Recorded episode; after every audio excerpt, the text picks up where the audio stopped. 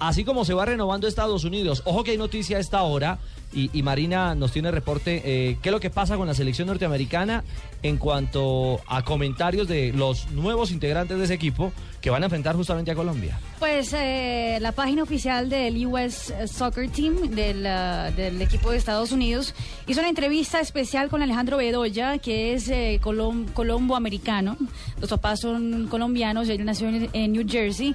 Y él diciendo que va a ser un partido muy complicado para él, porque pues él, es el americano, pero él siempre creció en una familia colombiana. Entonces él hincha por Colombia y un partido frente a Colombia será un partido Abuelo muy y padre futbolistas. ¿no? No, Abuelo claro. y padre futbolistas. Y, y, también, y también diciendo que su mayor ídolo es Mario Alberto Yepes. También hay noticias sobre el capitán para el partido de mañana.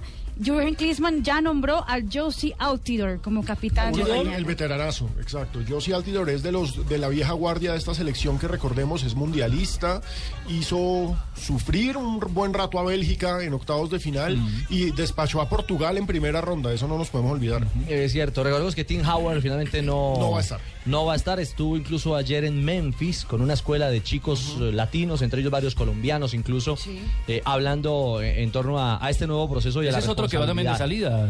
Howard, ¿no? Sí, claro. Muy y a la responsabilidad ya. de esta, de esta nueva selección estadounidense. Sí.